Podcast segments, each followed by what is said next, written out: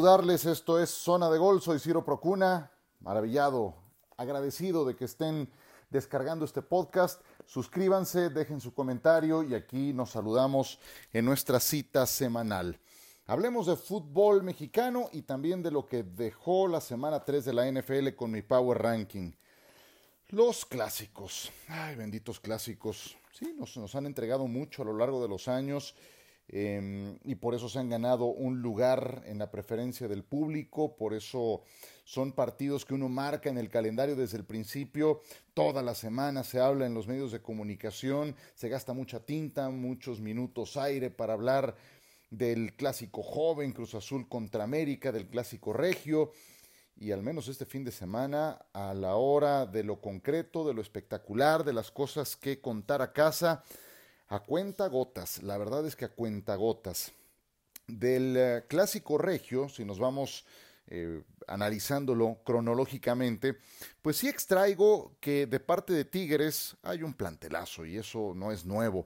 Uno se pone a ver las variantes que tiene a su disposición Ricardo Ferretti, que esta vez cambió el esquema y que se puede dar el lujo de tener a un jugador como el Diente López viniendo desde la banca, eh, o al propio Edu Vargas que entró en la recta final del partido y estaba a tope y termina por ser decisivo para ese gol que es el 0-2 al minuto 78, pues hay una profundidad de plantel que, que lo convierte a Tigres en un candidato constante a ser campeón. Yo sé que no estoy diciendo ninguna novedad, pero sí cambian algunos rostros, como el caso del Diente López, como el caso de Leo Fernández, eh, y alguien que siempre está que normalmente no aparece en las listas de los grandes goleadores o de los mejores jugadores del partido, pero que a mí me encanta por su ductilidad y que es alguien que permite que Ricardo Ferretti tenga esas variantes de las que hablamos. No suele cambiar mucho el Tuca, pero cuando lo hace, alguien que siempre le resuelve problemas es Dueñas. Dueñas esta vez jugó como lateral volante por el lado izquierdo y te puede jugar como lateral izquierdo en línea de cuatro, lateral derecho, lo he visto jugar de contención, de mediocampista ofensivo. Le he visto cinco posiciones diferentes a Edgar Dueñas y en todas te responde muy parejo siempre en su rendimiento. Y si el Tuca necesita hacer algún cambio, ahí está siempre Dueñas para eh, terminar de estabilizar lo que necesita Ferretti. Tigres lo vuelve a hacer, le va a ganar a Monterrey con público, sin público, en temporada regular, en finales, no es extraño que Tigres vaya y le gane a Monterrey en su estadio. Tampoco fue un juego espectacular, pero me quedo con el golazo que hace López, el diente López al minuto 78. Qué manera de definir en un contragolpe frenético que inicia Nahuel Guzmán, que continúa Edu Vargas y que define el eh, futbolista López del equipo de los Tigres. De parte del Cruz Azul contra América, pues qué les digo, caray, también extraigo así con pinzas algunas cosas que valieron la pena. De la generación ofensiva del América, pues me quedo con una tremenda jugada que hace Benedetti al minuto 65. Eh, a mí me encanta Benedetti desde que llegó al fútbol mexicano, lo dije. He lamentado mucho los largos periodos sin jugar que ha tenido, primero por una fractura que sufrió en una final del torneo de Copa después por una lesión que sufrió a principios de este año jugando para su selección. Entonces eh, ha tenido largos periodos sin jugar Nicolás Benedetti, pero cuando está a punto es un jugador eh, maravilloso para el América. Al 65 hace una tremenda jugada donde va roba un balón en el primer tercio de cancha de Cruz Azul, desborda, se lleva a dos defensores y mete un centro que es despejado. Fuera de eso, no recuerdo algo así que me haya robado eh, la mirada, el aplauso de parte del conjunto americanista. Más bien fueron eh, en sector defensivo o para ser muy exactos de su guardameta. Y ahora escucharemos a Oscar Jiménez con quien pudimos platicar este lunes en ESPN Radio Fórmula. De Cruz Azul extraigo la jugada al minuto 88 de Misael Domínguez, donde parece que se entiende con los ojos cerrados con Rivero y también con Escobar por el costado derecho en una jugada en la que profundizan y justamente Jiménez aparece para cerrarle la puerta em, en un momento en que Cruz Azul se iba con todo al ataque y que estuvo cerca de llevarse los tres puntos. Sí encuentro a un equipo cementero más articulado, más completo, con mejores recambios para poder cerrar fuerte el partido. América vuelve a sufrir de un montón de lesiones, incluida la de Memo Ochoa, que mm, ni media hora antes de que empezara el partido no está en condiciones, termina lesionado el calentamiento, le dicen a Jiménez, vas al toro, eh, mandan llamar al jovencito Fernando Tapia, que llega ya empezado el partido para ser el portero eh, reservista eh, de banca para el equipo del América.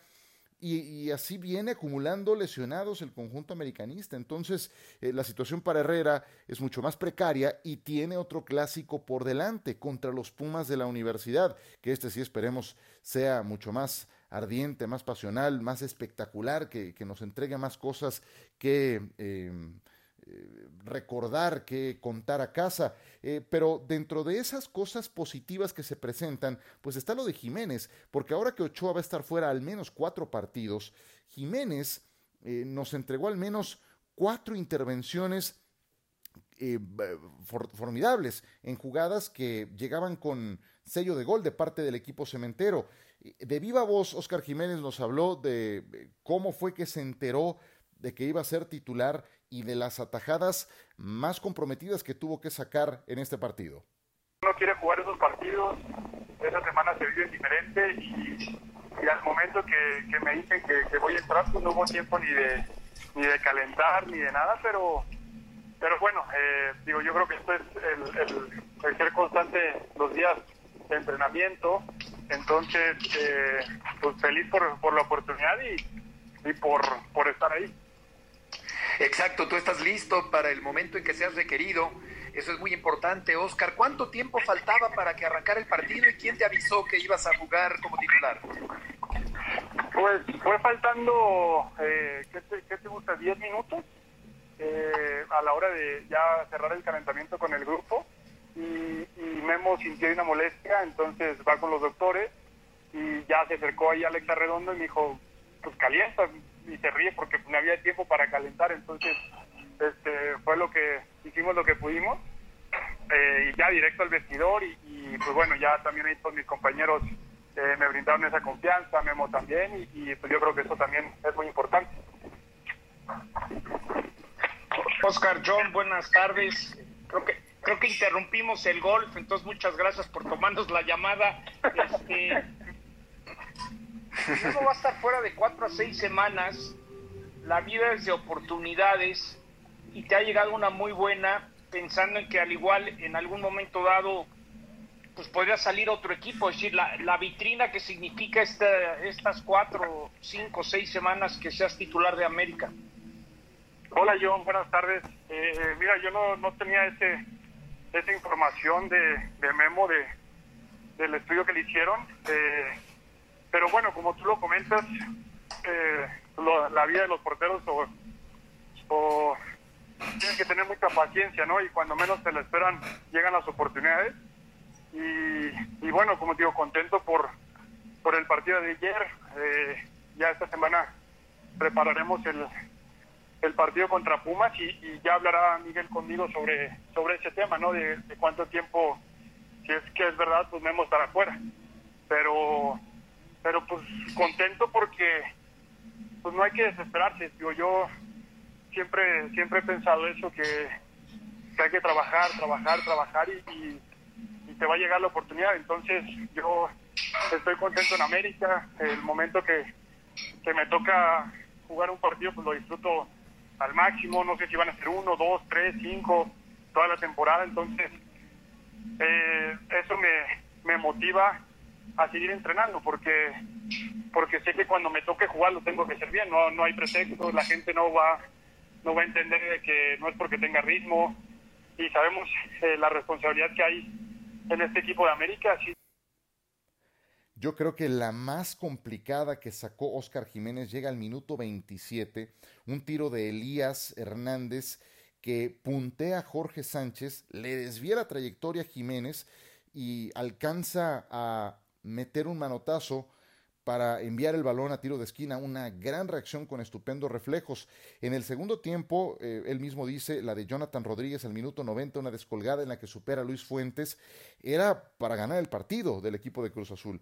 Y si me preguntan, al minuto 49 sí creo que hay penal del propio Oscar en una jugada en la que sale a, tratar de quitarle el balón a Rivero dentro del área y se lo lleva, se lo lleva puesto. Jiménez eh, no, no puede parar, va deslizándose, el campo estaba más resbaladizo y creo que comete un error el árbitro Pérez Durán eh, que le dice a Rivero, levántate, levántate. Si, y si, pensaba Pérez Durán que estaba fingiendo, ¿por qué no le sacó la tarjeta amarilla? Yo pregunto.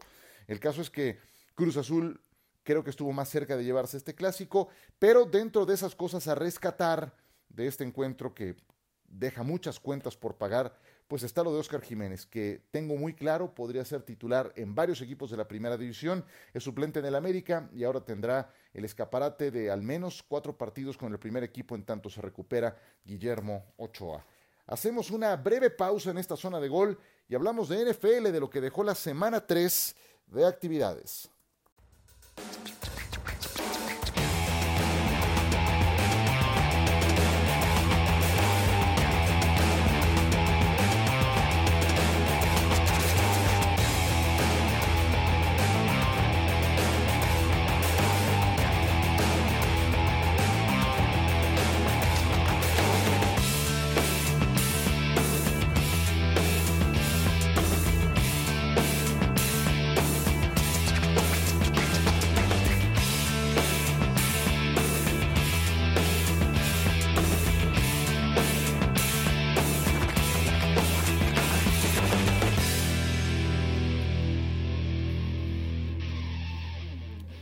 Cada semana les voy a presentar mi Power Ranking, los 10 mejores equipos de la NFL de acuerdo a lo que hemos visto hasta el momento. Comenzamos con el número 10. Número 10, los 49 de San Francisco.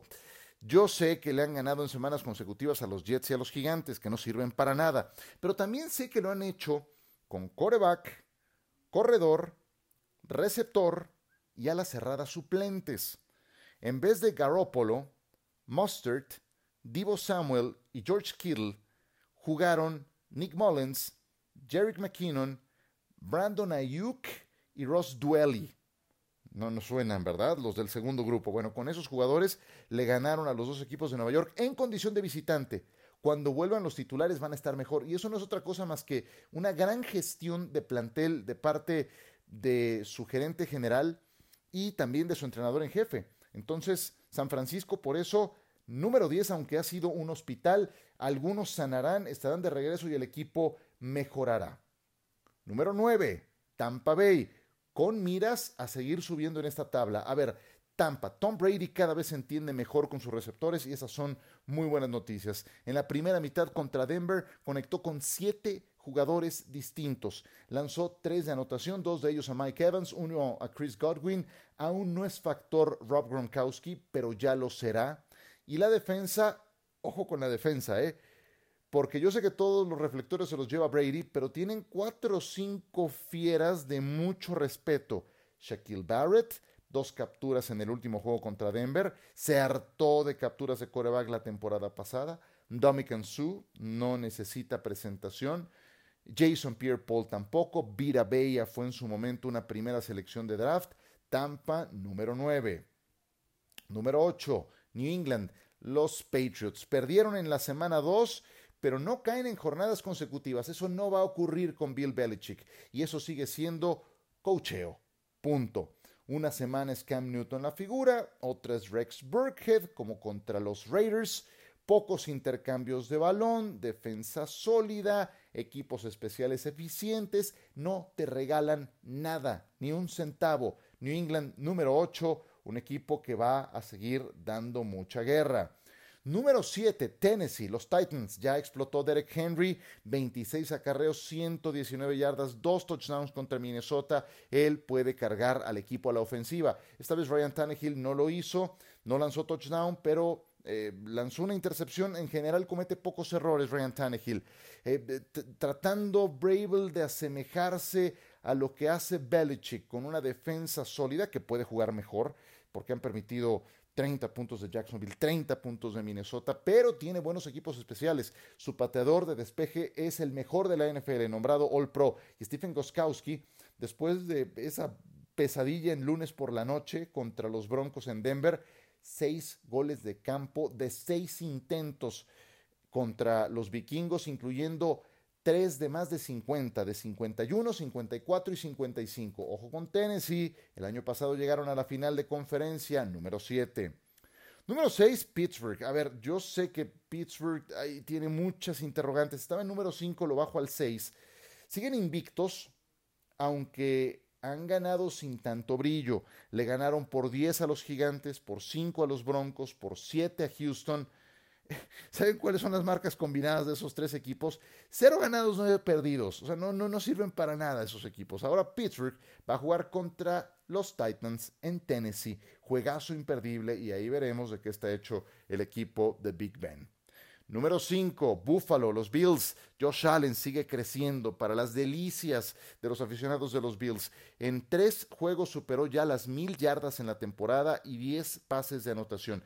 Es apenas el cuarto coreback en la historia en que lo logra.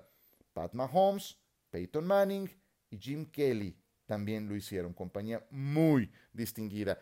Casi pierden con los Rams, un partido que tenían dominado 28 a 3, pero hay coach, hay defensa y un coreback que cada vez se ve más maduro. Buffalo número 5. En el 4, Baltimore. A ver, ¿por qué no los castigué más? Yo sé que perdió con Kansas City, pero siguen siendo un equipo con mucho talento. Les dieron directo en la barbilla y, al ataque los frustraron. Eh, y eso que tuvieron un touchdown en equipos especiales. Para poder lanzar el balón tienen aquí que establecer la carrera y no lo hicieron. Lo bueno de los Ravens es que esto les llega en la semana 3. Lamar Jackson sigue siendo un arma difícil de frenar. Por eso nada más caen del lugar 2 al 4. Baltimore sigo confiando más en los cuervos que en un tiro directo, por ejemplo, con los Steelers, aunque hay mucha rivalidad ahí de por medio, o que Tennessee, aunque Tennessee les ganó en la postemporada. Eh, le, doy el beneficio a Baltimore, se, toparon con el campeón, los dejo en el número 4. En el 3, Green Bay. Aaron Rodgers, pues, ¿qué, ¿qué, les puedo decir de Rodgers que no sepamos en modo MVP? Fue a Nueva Orleans, ganó a un sin Davante Adams, a quienes les lanzó el balón Alan Lazard, en su momento agente libre, Robert Tonyan, en su momento agente libre, Mercedes Lewis, una ala cerrada de 36 años, Marqués Valdés Scantling, quinta selección colegial. Esas fueron las armas que tenía Aaron Rodgers. Hay una pieza que sí es de lujo y que se llama Aaron Jones. Ese es insustituible, su corredor, el número 33. Pero sin Davante Adams han ganado 5 y no han perdido cuando ha estado lesionado. Green Bay, número 3. Número 2, Seattle con Russell Wilson también en modo jugador más valioso y pueden llegar lejos. ¿Qué es lo que me preocupa, sin embargo, con Seattle? Que empezaron las lesiones, Chris Carson en una jugada reprobable de Tristan Hill que le hace como chicle la rodilla. Eh, eh, lamentable lo que hace Tristan Hill. Eh, terminó lesionado este partido contra Dallas Jamal Adams. Y la defensa, la defensa es otra cosa que me preocupa. Permitieron 25 puntos a Atlanta, 30 a New England, 31 a Dallas.